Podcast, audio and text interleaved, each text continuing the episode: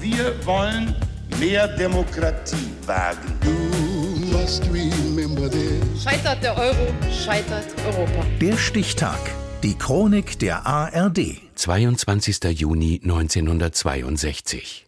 Heute vor 60 Jahren wurde in Düsseldorf der Musiker Campino geboren, der Frontmann der Band Die Toten Hosen. Kerstin Burlage. Wer Campino nach seinem Charakter fragt, bekommt eine ironische Antwort. Sehr umgänglich, total nett, fast nie cholerisch, immer pünktlich. Nicht so richtig ernst zu nehmen, auch sich selbst nicht, das gehört zum Punk. Dem verschreibt sich Campino, der seinen Spitznamen einer Süßigkeitenschlacht mit den gleichnamigen Bonbons im Klassenzimmer zu verdanken hat. Er wächst mit fünf Geschwistern in Düsseldorf auf. Und weil seine Mutter Britin ist, hat er einen direkten Draht nach Großbritannien. So lernt er Punkrock kennen. Mit 16 singt er selbst in einer Punkband. Kurz vor dem Abitur gründet er zusammen mit fünf Klassenkameraden eine neue namens Die Toten Hosen.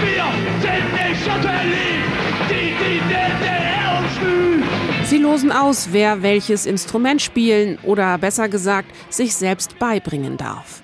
Campino schreibt die Songtexte und gibt den Frontmann, gröhlend mit blondierter Zottelmähne und zerrissenen Hosen. Den Bandmitgliedern geht es erklärtermaßen nicht um Ruhm und Geld, sondern um Spaß. Für Campino bedeutet das Anecken, pöbeln, auffallen, gerne auch mal volltrunken in einer Fernsehshow. Ey, ich will euch Folgendes fragen. Bisher war die Show ziemlich scheiße, oder? Wollt ihr die Sensation? Zieht euch jetzt aus! Sofort! 1987 haben die Toten Hosen erste Charterfolge. Zu Campinos eigener Überraschung, wie er später in einem Interview erzählt. Da gab es tatsächlich von der Gruppenkasse Geld und von da an auch regelmäßiger.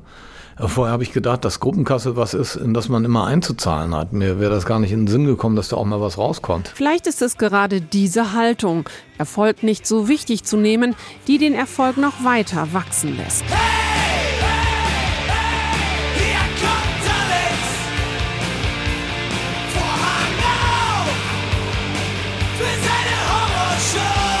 Ein Jahr später gelingt den Toten Hosen mit ihrer LP ein kleines bisschen Horrorshow, der kommerzielle Durchbruch und Campino singt und performt von nun an in gefüllten Stadien im In- und Ausland und wird endgültig zum Gesicht der Band. Er sitzt in vielen Talkshows, gibt Interviews und erklärt im fortgeschrittenen Alter auch mal, was für ihn Punker sind. Die müssen ja auch nie Punkmusik gehört haben oder so. Einfach Leute, die drauf scheißen, was andere zu ihrem Leben sagen oder so. An diese Prämisse hat sich Campino immer selbst gehalten und das gemacht, was er wollte. Er hat ein Buch über seine Liebe zum Fußball geschrieben, als Mackie Messer auf der Bühne gestanden und die Hauptrolle in Wim Wenders Spielfilm Palermo Shooting gespielt. Und er ist Vater, macht Urlaub im Kloster und zeigt immer wieder klare Kante gegen rechts. Der Sascha, der ist Deutscher und Deutsch sein, das ist schwer. Und so deutsch wie der Sascha wird Abdul immer mehr. Ganz so aufmüpfig wie früher ist er dabei nicht mehr. Er lebensklug, ein aufgeräumter Typ, der meistens zufrieden wirkt. Erst kürzlich hat er im Interview gesagt, ich bin auch noch voller Vorfreude auf die Dinge, die kommen und so mein Leben ist bisher wirklich nicht langweiliger geworden. Vor allen Dingen die letzten zehn Jahre sind echt top gewesen. Und von daher bin ich zuversichtlich, dass das noch ein Weilchen so geht. Heute wird Campino 60 Jahre alt. Der Stichtag. Die Chronik von ARD und Deutschlandfunk Kultur. Produziert von Radio Bremen.